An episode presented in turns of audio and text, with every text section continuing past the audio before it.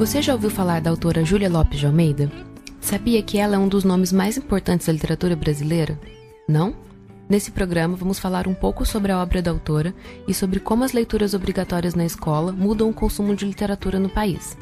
Para conversar com a gente sobre essa grande escritora que por vezes é esquecida, convidamos o autor Luiz Rufato e a coordenadora do Departamento de Educação da Companhia das Letras, Rafaela Deyap.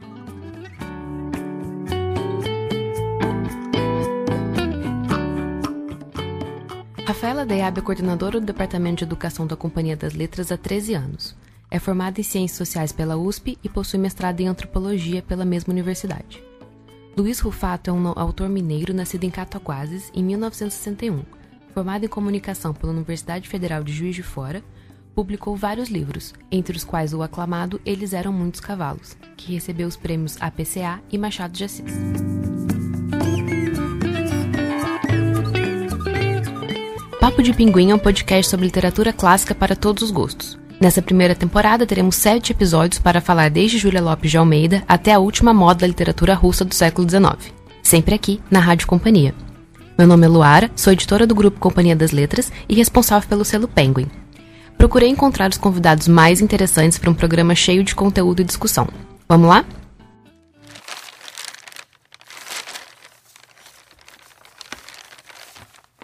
Júlia Lopes de Almeida foi uma escritora e estudiosa brasileira que nasceu no Rio de Janeiro em 1862.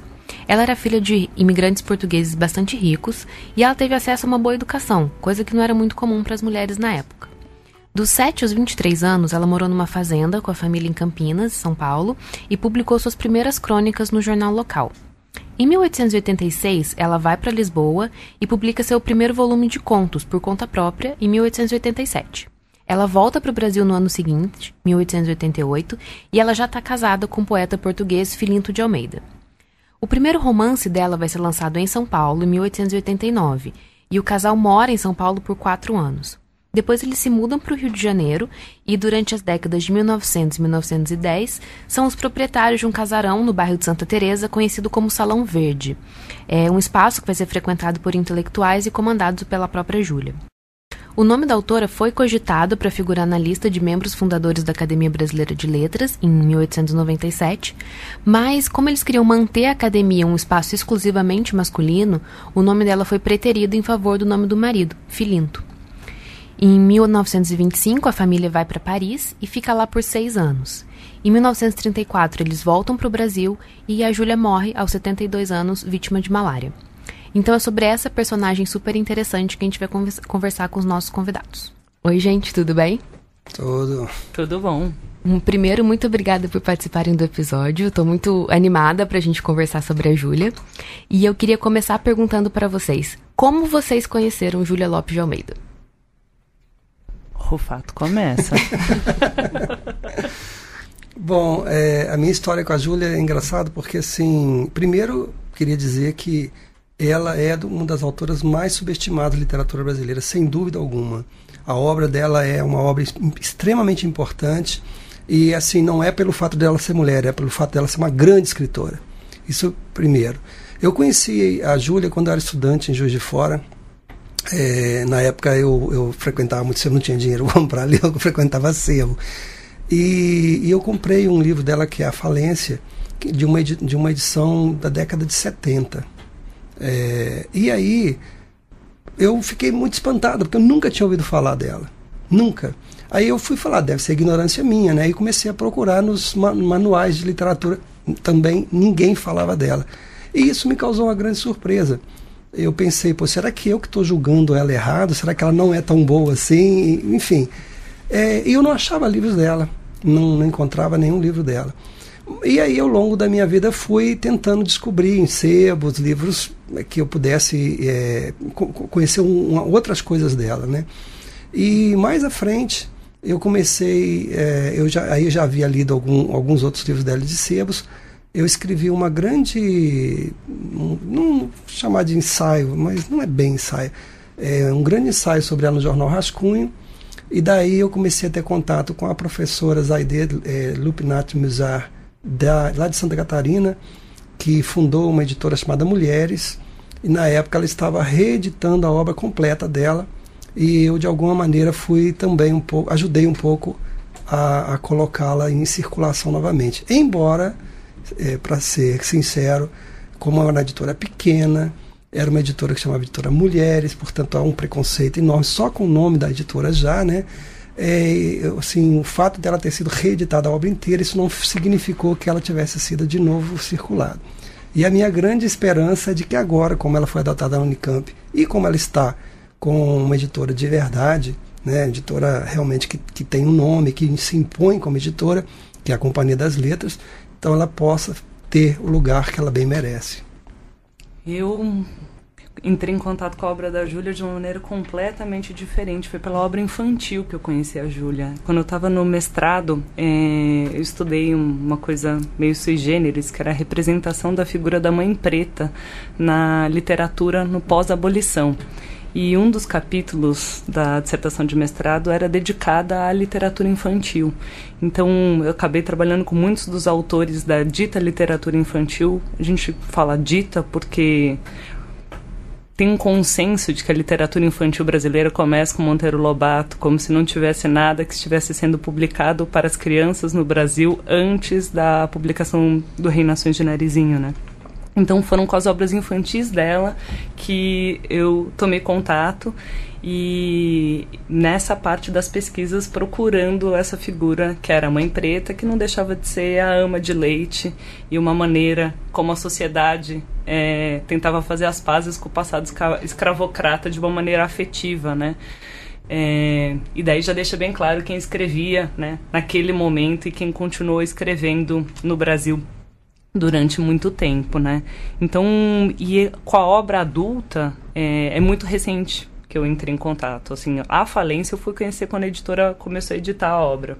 Era uma obra que eu não conhecia, não conhecia a atuação dela como escritora para grande público. É, não, e é muito impressionante. Eu, é, eu também, a gente, eu comecei a, a, a, pesquisar e ver quando a gente teve a notícia que a Unicamp ia adotar o falência. Então, uhum. que foi que a, a coisa começou a desandar, a deslanchar.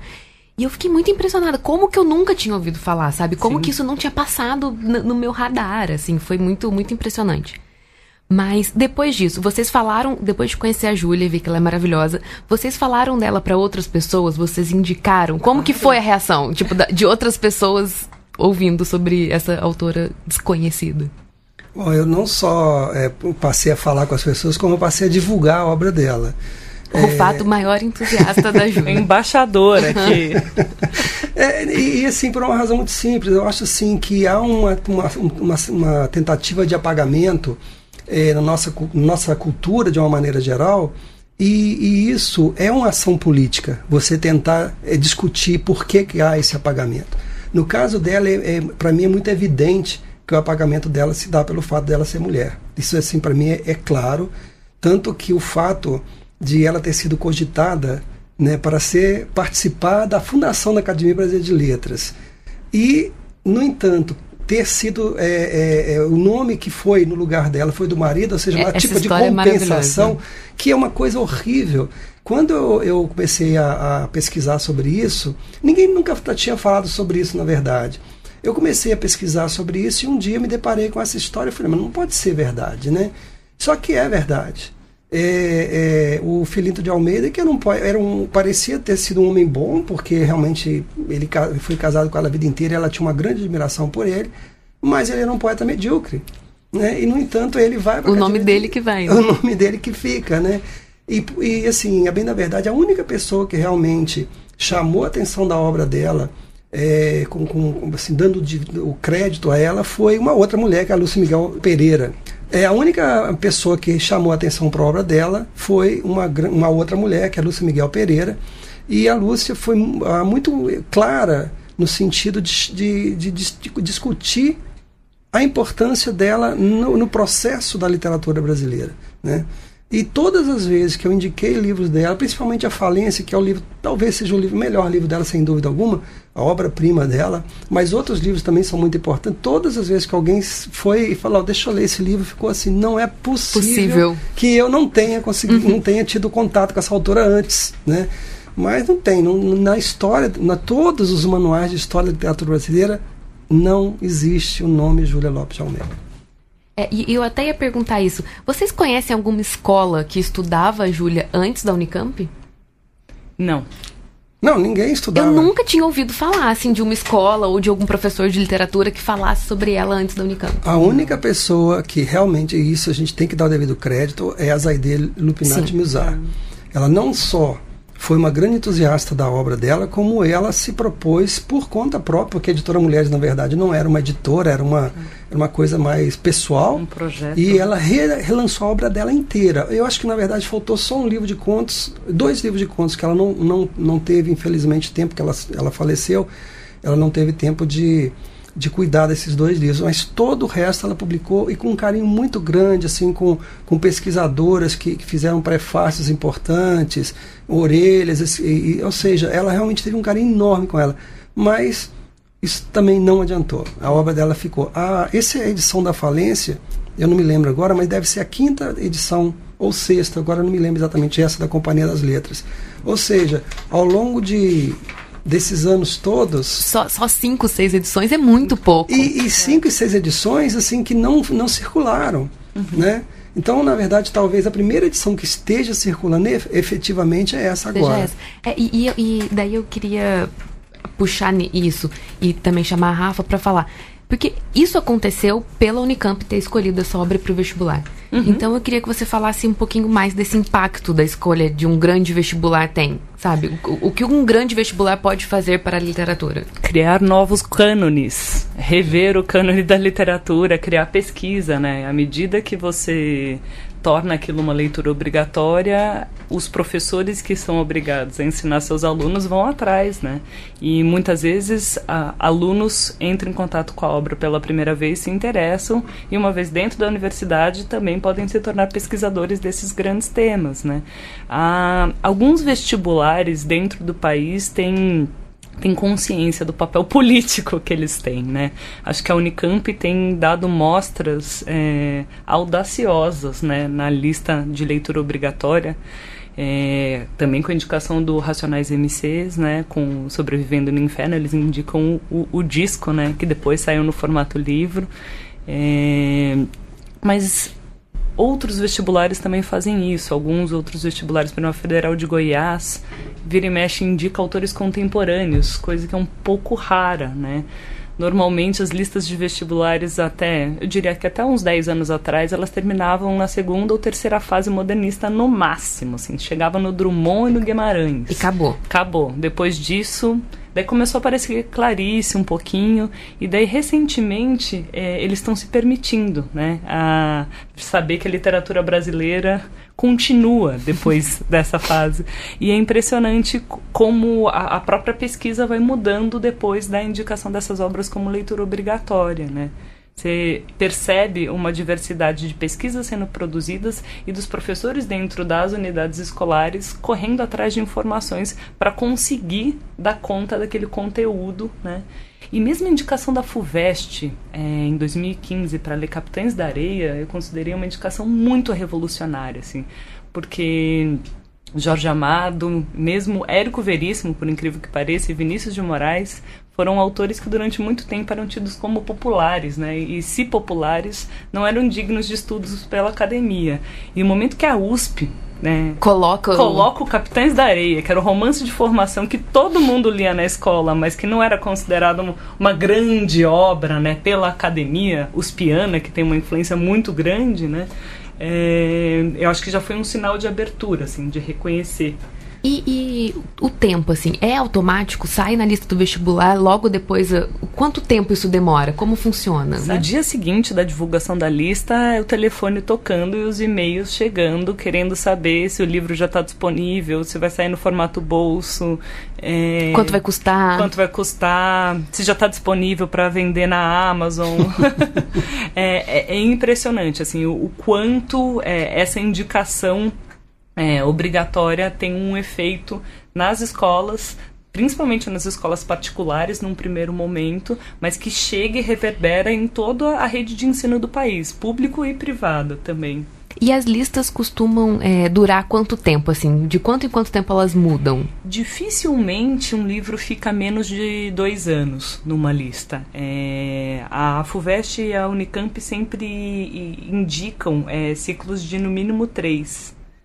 É, eles avaliam muito e às vezes as comissões de vestibular fazem contato com a editora antes para saber da disponibilidade do livro.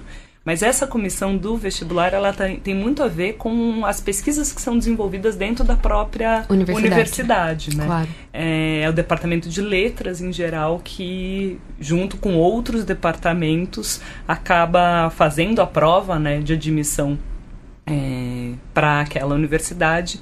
E muitas vezes são as pesquisas e o perfil dos é, pesquisadores e professores que estão dentro da universidade que acabam apontando para as leituras obrigatórias. Eu Por quero muito agradecer ao entusiasta dentro da Unicamp que apontou a falência, que fez tudo isso acontecer. Não, e daí assim, pensando nisso, a gente tem que pensar o quanto é importante democratizar o acesso à universidade, né? Que no momento que você tem um corpo é, docente que é diverso, você consegue trazer da história e trazer pesquisas e obras que um, um corpo docente mais tradicional não conheceria, né? Então, o, o, o, acesso à universidade é sim um dos meios de democratizar o conhecimento que a gente tem sobre a própria realidade brasileira, né?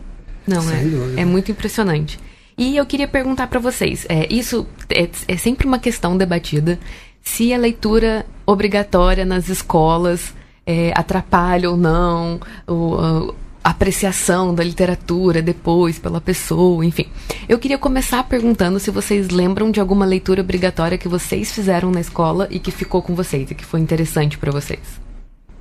Olha, não sei, eu, eu falo como, como, como leitor, né? Eu não acho de forma alguma que essa leitura obrigatória atrapalhe. Eu acho que o problema todo é que tipo de leitura é obrigatória é, é, é obrigatória. o tipo de livro você é obrigado a ler. Evidentemente, você pega uma criança de, de 11, 10 anos e dá para ele um livro que não é daquele, não tem repertório para aquilo, ele vai odiar a literatura pro resto da vida, mas a culpa não é da literatura, a culpa é do professor que fez isso. Então, assim, eu, grande parte da, do, do meu gosto pela literatura, ele, ele vem de leitura obrigatória sabe? Não, não, nenhum, eu não tenho nenhum problema, não acho que isso seja um problema de forma alguma. Eu acho que realmente é, é que há uma. Quer dizer, você tem que ter um, um, um preparo né, para saber exatamente que tipo de livro você vai ofertar. É, o descompasso, às vezes, entre o, a idade do leitor e, a, e aquela obra que podem influenciar muito negativamente, né? Aí eu acho que essa história de leitura obrigatória é igual o voto obrigatório. É, é, é uma medida de democratização mas que o fato de ser obrigatório muitas vezes gera discussões, né? Mas eu acho que é uma medida de democratização e de acesso. Qual que é o problema? Eu acho que o ensino da literatura dentro das escolas ele é muito feito é, de maneira instrumental, né? Então você usa a obra para ilustrar um momento, um movimento literário. Então, você só lê Mário de Andrade para falar do modernismo, você lê Manuel Bandeira com o mesmo uso, você vai ler é, Luiz de Azevedo para entender o que é naturalismo. Mas falta muito espaço dentro da escola para apreciação literária, né? Para aquilo, aquilo que o leitor sente lendo a obra, né? E, e como estabiliza o significado daquilo. E, e do professor conseguir fazer essa transfiguração mágica, né? Que é aquilo que tocou o leitor e chegar nos dados dos artifícios da linguagem, né? É, e é muito difícil. Como faz essa passagem, né? Da, sair da percepção do leitor, às vezes da dimensão biográfica, que é o que aparece muito na leitura, para a obra em si, né? Mas isso depende também do próprio professor estar tá num espaço de leitor também, né? De conseguir acolher e falar como foi tocado pela obra, conseguir trocar de igual para igual com seus alunos, estabilizarem um sentido da obra em conjunto, né? E em seguida tentar fazer essa aonde por que, que me tocou dessa maneira? Onde é que isso está no texto, né? Qual é a estratégia utilizada para o autor para conseguir mobilizar o leitor dessa maneira? É, é fazer é, entender os recursos narrativos do texto, né? Desmembrar o texto de uma forma que aquilo pensando no efeito de sentido que tem no leitor, né? Eu acho que esse é um pouco o pulo do gato, mas e também ter espaço pro, pro leitor trazer, né, essa experiência, que é, que é muito relevante. Eu lembro que uma das obras que eu li, que foi obrigatória no colégio, foi A Senhora, do José de Alencar, que eu amei de paixão, assim, achei a, Auré a Aurélia uma proto-feminista. Ela é minha, eu tava ídola. É minha, era minha ídola de adolescência. É, senhora, eu não consigo. É, mas, então, mas é, é, isso, eu acho que, que, eu não sei, eu penso que exatamente o fato de você oferecer a, a possibilidade de você entrar neste universo. Um vai gostar, outro não vai gostar, mas e as tudo pessoas. Bem. Mas você tem que ter essa experiência. O problema todo é que, infelizmente, é uma boa parte dos nossos professores sequer gosta de ler. Uhum. E como alguém que não gosta de ler vai fazer uma outra pessoa se entusiasmar para ler? Né? Aí fica difícil. Fica difícil, né? Então, assim, é, eu acho que nós temos um déficit nesse sentido, assim, imenso, imenso. Professores que, infelizmente, é, é, por conta de vários motivos, salários baixos, é, falta de condições de trabalho adequadas, e etc, etc, etc, etc, que, infelizmente, acabam não, não trazendo um, um, novo leitor para esse espaço maravilhoso. Porque, é evidente, leitura também não é para todo mundo. Ninguém não é assim, ah, todo mundo tem que gostar. Não. Uns vão gostar, outros vão gostar. Mas se você não experimenta, você sequer sabe se você vai gostar ou não vai gostar. Né? Eu acho que você já tem tido experiência muito mais que eu de gente falando, ah, eu não gosto de ler, mas você já tentou ler? Ah, não, então. Então, primeiro você tem que tentar ler, para depois você dizer que não gosta de ler. E voltando à questão da obrigatória e essa deixa que o Rufato deu, assim, é, o que que você não gosta de ler? O que que você gosta de ler, né? Você tem uma diversidade de gêneros e de publicações é, que circulam Gigante. na nossa sociedade e o quanto disso entra na escola ou o quanto disso é ofertado pela, pela escola. A escola acaba ficando daí no que é obrigatório e numa chave que eu diria que é muito burocrática, né? E não numa chave que é do encantamento do leitor, mas não aquele encantamento do tipo, ó, oh, a leitura é puro deleite, porque às vezes a leitura te mobiliza em, em sentidos opostos, né? De detestar, de achar muito ruim. E, e isso é muito importante. E tem né? até ah, um grau de dificuldade, às vezes, Sim. que é necessário. Eu estava gravando um podcast sobre os sertões, e tipo, existe uma dificuldade que é preciso existir para você desbravar aquele livro. Mas em que momento você tematiza a dificuldade também em sala de aula, né? Em que momento dentro da, da nossa sociedade a gente tem esses espaços para troca da experiência da leitura? A gente não tem, né? E daí a gente fica com esse letramento muito capenga, que a gente faz um uso é, muito objetificado da linguagem, né? Muito prático. E no momento que você está na leitura literária, ela fica em suspensão, né? Ela nomeia coisas que você nunca tinha imaginado nomear, ela nomeia experiências que podem vir a acontecer. E isso a gente esquece, né? É, mesmo enquanto professor, né? Você não se dá conta disso. E se os próprios professores e a sociedade como um todo tem um espaço muito pequeno, né, para essa estabilização dos sentidos, né, da leitura leitura, como fazer uso disso, né, em sala de aula? Como, e assim, e fazer uso sendo usuário também, né? Se reconhecer que você está ali junto com seu aluno num papel de igualdade, de que está sendo surpreendido pela obra, que não está entendendo, que está tendo dificuldade. Que pensa uma coisa depois pensa outra. Exatamente. E, e isso chama-se partidarização. Por isso que não pode ter escola sem partido. É. Porque o simples fato de ler é partidário. Sim. Quer dizer, você toma partido de um, de um, de um determinado personagem, ou toma determinado, partido de determinado livro. Ou às vezes, mesmo dentro do mesmo autor, você não gosta de um livro e gosta, de outro. outro. Né? Então, essa possibilidade que você tem de, de discutir, de analisar e de escolher, que para mim o final da conta é isso, né? escolher, isso faz parte de uma sociedade democrática. Né? E quanto mais democrática ela for, mais opções você de vai escolha. ter de escolha. Né? Então, por isso que talvez a, o grande barato da leitura e, e isso que para mim interessa no, no, no, fato de a leitura, é exatamente dele poder, ter esse poder que a leitura tem de te tirar do seu lugar, te colocar num outro lugar, ou seja, você ter essa experiência da empatia. E uma sociedade, quanto mais leitora ela é, mais empática ela é, portanto, ela é mais democrática né, e é mais tolerante. Eu vou falar isso que o Rufato disse de uma outra maneira. Eu acho que a literatura e as obras de arte em geral nos livram do constrangimento da gente ser a gente mesmo o tempo inteiro. Eu acho uma ótima definição. É muito bom poder ser alguém diferente, é, né? Exato. Eu achei uma ótima, ótima definição. Mas enfim, aproveitando aqui que o, agora o Rufato como autor, é, você já teve alguma experiência de algum aluno, algum professor falando alguma coisa sobre a sua obra, assim? Olha, o, o, os meus livros assim, têm mais de 75 é, mestrados e doutorados baseados nos livros, né? E às vezes é muito estranho porque uma pessoa chega e fala assim, ah, você, eu sempre leio, assim, ah, você, você, que você achou? Você acha que eu errei, acertei? Eu falo, não, leitura é leitura. Não tem esse negócio de errar ou acertar. Essa, é isso que é legal na leitura. Cada um entende o que bem entender, porque na verdade você não lê o livro que o escritor escreveu. Você lê o livro que você quer ler naquele momento, a sua experiência naquele momento. E eles te mandam as dissertações? A maioria sim. A maioria Eu sim. achei que eles iam ficar tímidos, alguma coisa assim. Não, eu, não, dou, né? eu dou uma abertura absurda para isso, porque, porque eu parto desse princípio. Assim, eu aprendi um monte de coisa lendo os, os, os trabalhos que foram feitos sobre meus livros. Falei, puxa, olha que interessante essa, essa possibilidade de leitura, porque eu ficaria extremamente frustrado. Eu acho que um, um autor deveria ficar extremamente frustrado se o livro dele tivesse apenas uma possibilidade de leitura. Eu tenho certeza, por exemplo, quem lê A Falência, se nós três aqui formos conversar sobre falência, nós vamos ser três op opiniões. opiniões, não diferentes, mas três opiniões que vão talvez convergir para algum lugar, mas são três opiniões diferentes nesse sentido. Que vão pegar detalhes diferentes. E outra coisa, se você leu agora, daqui a dez anos você lê, você vai ler outro livro, mais dez anos, outro livro. E isso que é legal na literatura. O livro não mudou. O livro é exatamente o mesmo. Então é muita estupidez no meu, eu acho, quando aqueles autores vêm e falam assim: "Ah, você não entendeu meu livro". Pô, então a falha foi do autor, não foi do leitor. a, a, trama leitora é muito complexa, né? Mas posso?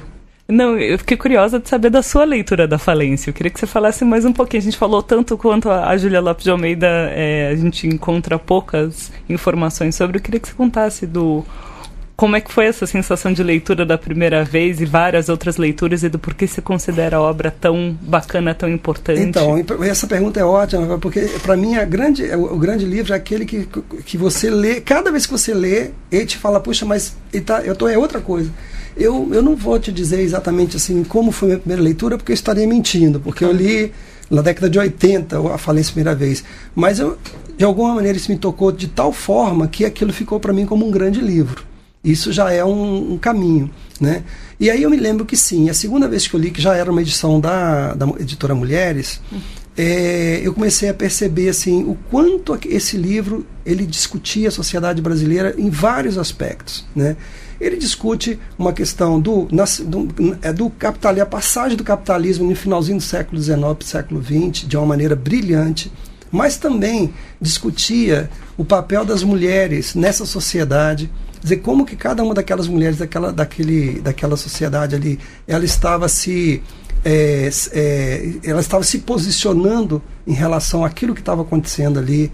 É, ela fala do papel dos homens, muito interessante como que ela retrata os homens. E veja bem, ela não faz isso em forma alguma como uma militante de nenhuma causa. E que para mim a grande literatura é exatamente essa. Ela não tem militância de causa alguma. Ela simplesmente ela serve para fazer um recorte da sociedade em um determinado tempo e isso a, a, acaba acarretando uma transcendência. O que, que é essa transcendência do meu ponto de vista? É você ter no precário do, do, tempo e espaço, você conseguir fazer que esse tempo e espaço sejam um tempo sem tempo e um espaço sem espaço. Né? Então hoje você lê. A Júlia fala no finalzinho do século XIX e as questões que ela coloca lá não estão só é, ligadas àquele momento específico. Elas estão ligadas em nosso século XXI. O papel da mulher nessa sociedade. Como é que a mulher, é, é, é, dentro de uma família, como é que ela reage nessa família? Porque eles, ela tem uma, uma mudança é, de social ali interessantíssima, né? Ela é uma, uma, burguesa, vamos dizer assim, e depois ela tem que enfrentar uma vida bem diferente. E como é que ela reage? Quer dizer, como é que, como é que essa mulher se posiciona? Então, e como é que é, por exemplo, o papel do homem, o marido dela nesse momento? Quer dizer, qual é o, a função dele naquele momento? Então, assim, ela coloca uma série de questões, e para mim daí vem a riqueza do livro, porque ele, ela, assim, é tão rica a, a, as, as questões que ela. Eh, são tão ricas as questões que ela coloca que você pode discutir cada uma delas separadamente ou elas num conjunto. E o título, para mim, é muito interessante, porque a falência não é só a falência da firma na qual o marido dela, marido da, da, protagonista, da personagem, ele é dono. Não.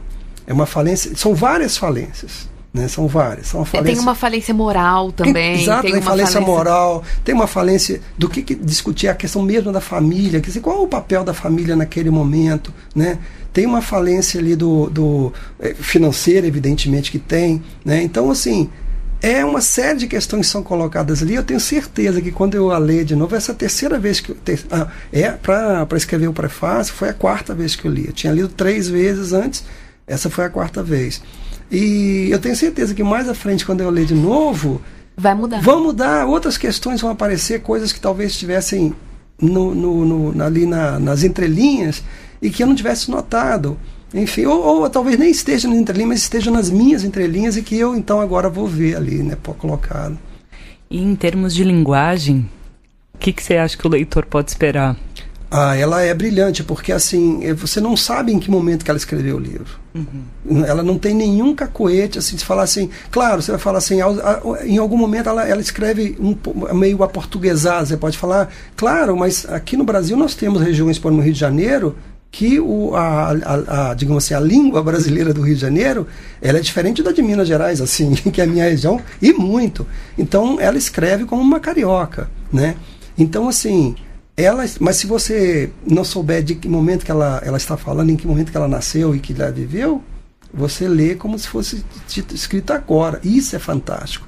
Não é qualquer autor que não, escreve é, é, assim. uma, é uma simplicidade vocabular que é difícil de atingir. Exatamente. Isso assim, é a coisa mais difícil do mundo é você conseguir essa clareza que ela propõe ali. E ela é muito precisa. Sim. É, é eu, eu, sinto que quando ela está escrevendo, as, as palavras são escolhidas com muito cuidado. E ela precisa daquela palavra naquele momento. Então isso me impressiona muito no escritor. E, e só para completar o que eu estava falando, assim, eu sugiro aos leitores que vão procurar os outros livros dela, que são difíceis de achar, mas vão procurar. Porque, assim, claro, a falência talvez seja o, o auge dela, mas assim, tem mais dois ou três romances dela assim que não ficam absolutamente nada a dever, que são infinitamente superiores a toda aquela literatura que estava sendo publicada na época dela, à exceção do Machado de Assis, que é Deus, e do, do Lima Barreto, que é o semideus, né? Mas ela é equivalente ao Aloysio Azevedo, com certeza, equivalente ao Raul Pompeia, com certeza, ela não fica absolutamente nada a dever a eles. Então, vale a pena, inclusive, procurar os outros romances dela. Nunca tinha visto, assim, eu fiquei muito impressionada com como as personagens femininas dentro do livro são completamente diferentes. Sim. E como elas não são nem um pouco caricatas. Mesmo a esposa adúltera, não, não é uma caricatura do adultério, sabe? Isso me, me impressionou demais. Eu acho que talvez até o, o, o médico seja um, o mais caricato de todos, assim, aquela coisa um pouco galanteadora dele. Não, não, mas... os homens não. Eu reconheço perfeitamente um monte de gente naquele tá. então, canalha. É um canalha. É, uma um coisa monte. meio canastrão, sim, assim, sim. né? Mas a, eu, eu gosto muito também nos diálogos como ela consegue mudar a fala das personagens, sabe? Como você enquanto você está lendo você percebe que o ritmo muda a escolha das palavras muda. Enfim foi uma leitura muito muito e muito impressionante. uma coisa que assim que eu acho realmente brilhante nela não só nesse livro como nos outros ela conhece profundamente tanto a classe média alta quanto a classe média baixa. Sim. e assim sem nenhuma nenhum favor ela sabe do que está falando. Num, tem um livro anterior dela que é sobre um cortiço, que é anterior ao cortiço do, do Aloysio Azevedo, e que você percebe como que ela conhecia efetivamente do que ela estava falando, o que, é, o que é impressionante, porque ela é de classe média alta e mulher. Portanto, naquele momento, uma mulher que, que tivesse essa experiência, olha, tem que tirar o chapéu para ela. Não, com certeza. E você, Rafa, como foi a sua leitura? Não, foi muito engraçado que eu comecei a ler já tentando encaixar na, nas casinhas, né? Eu tava no começo assim, falei, gente, isso daqui é meio naturalista. Não, agora eu tô achando que é realista. Não, mas aqui agora, a hora que chegou no diálogo, tá moderno, tá, o que que tá acontecendo? Isso aqui não tá dando certo. Como é que vai ser a chave? Esses professores vão ter que batalhar para conseguir. E, mas o que eu achei impressionante que é isso, assim, que o começo do livro é muito descritivo, né, da parte do universo do trabalho. E ali eu achei que ela flertava bastante com, com uma descrição entre o realismo e o naturalismo, né? Entre aquele hiperrealismo. E eu falei, ai, gente, isso daqui vai ser chato, vai ser mais um, uma daquelas obras de vestibular que a gente lê, né? Mas daí, quando dá a virada, que entra na questão da relação do casamento, da falência e da agência dos personagens diante do cenário, é a rainha do diálogo, gente. Os diálogos são muito bons. Isso, isso é muito difícil, muito né? Muito difícil. Diálogos bons dentro da literatura. Eu fico pensando que a gente acha que o discurso indireto livre é muito mais difícil, eu não acho. Não, não. Eu acho diálogo. Não, difícil. mas não tenha dúvida, o diálogo é muito mais difícil. É, porque é colocar literalmente na boca dos outros, né? E você tem que colocar no ritmo do outro, na, no, no, na escolha de palavras do outro, é muito complicado. E dar verossimilhança para esses personagens dialogando, né? Acho que essa é, é, é, a maior dificuldade. Eu não sei, eu não escrevo, mas é, às vezes eu acho muitos diálogos que eu leio na literatura muito artificiais.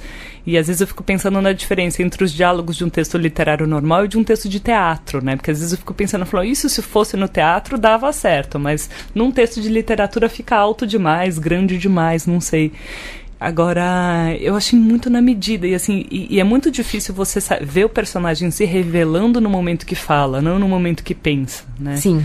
É, um dos livros que eu li recentemente que, não sei, né, é, nessas tramas da vida, pensando na intertextualidade do leitor, que eu achei muito interessante pensar os dois livros juntos, é A Vida Invisível da Eurídice Guzmão, que acho que a Marta Batalha faz exatamente isso, assim, ela dificilmente fala pelo personagem sem ser no diálogo, né?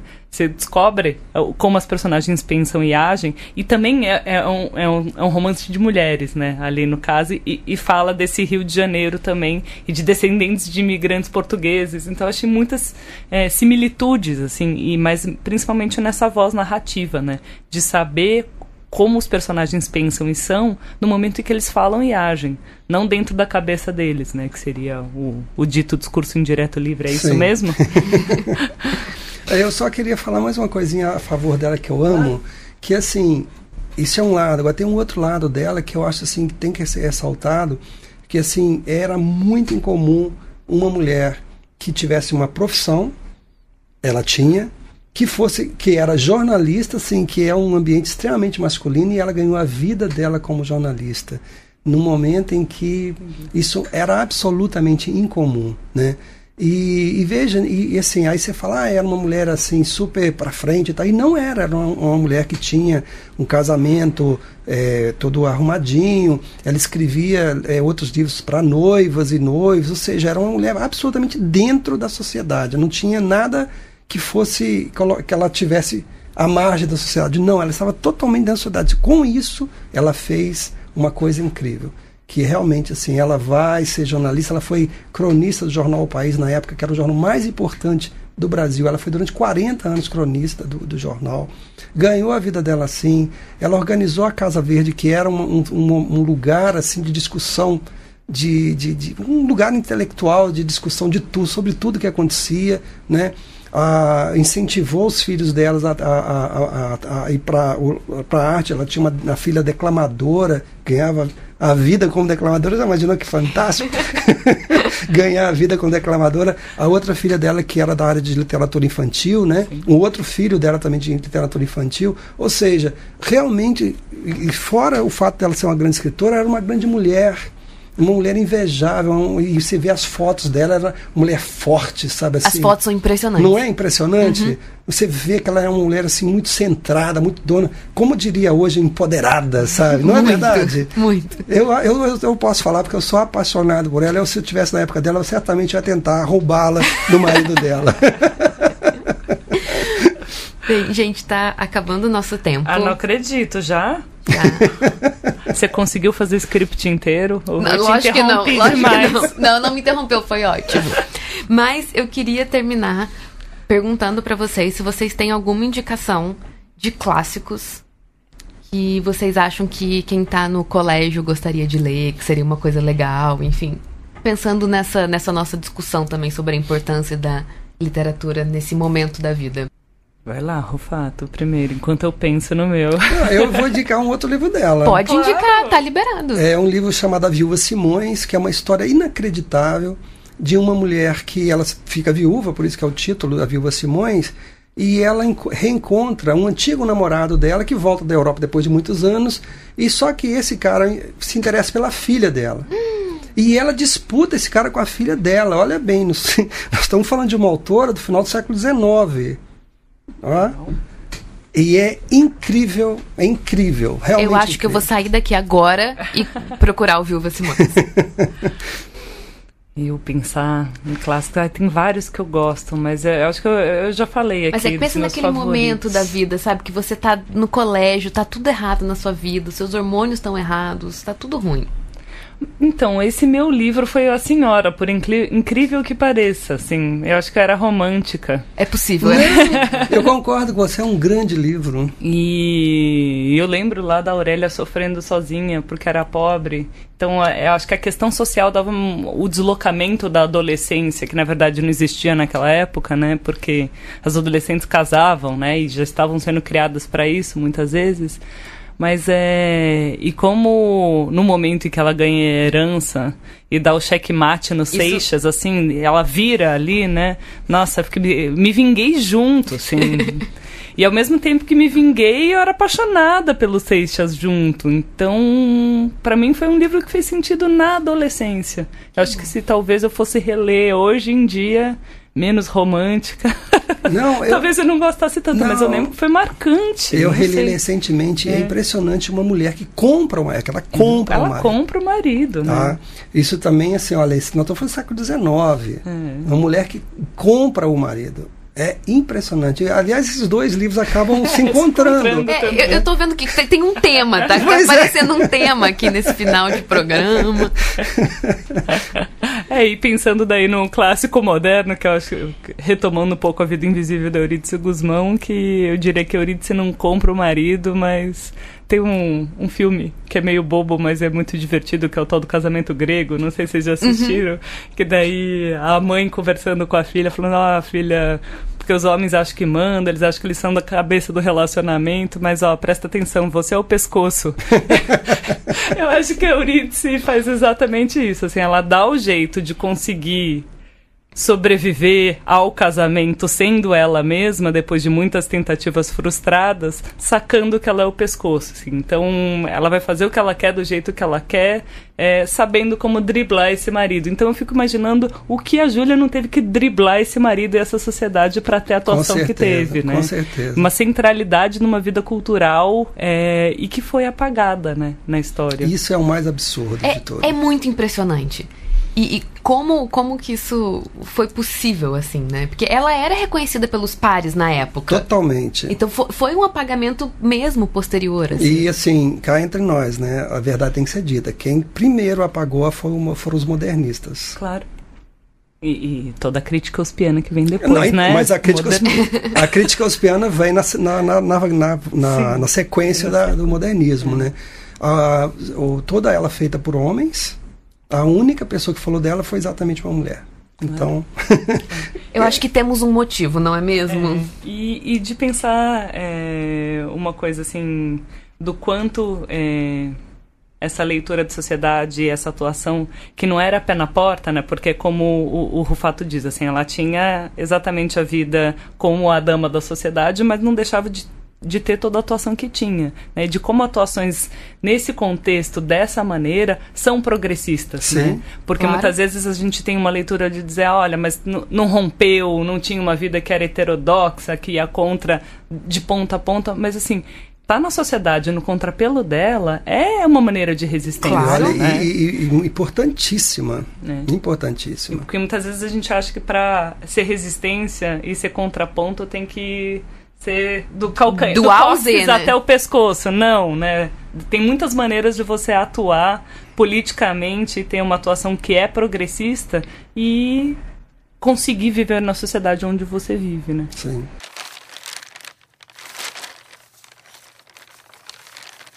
Gente, muito obrigada por terem participado. Estou muito feliz. E a gente fica por aqui com esse episódio do Papo de Pinguim. Espero que vocês tenham gostado. E se quiser reclamar, elogiar, comentar, qualquer coisa, é só escrever um e-mail para rádio@companhiadasletras.com.br. Até o próximo episódio.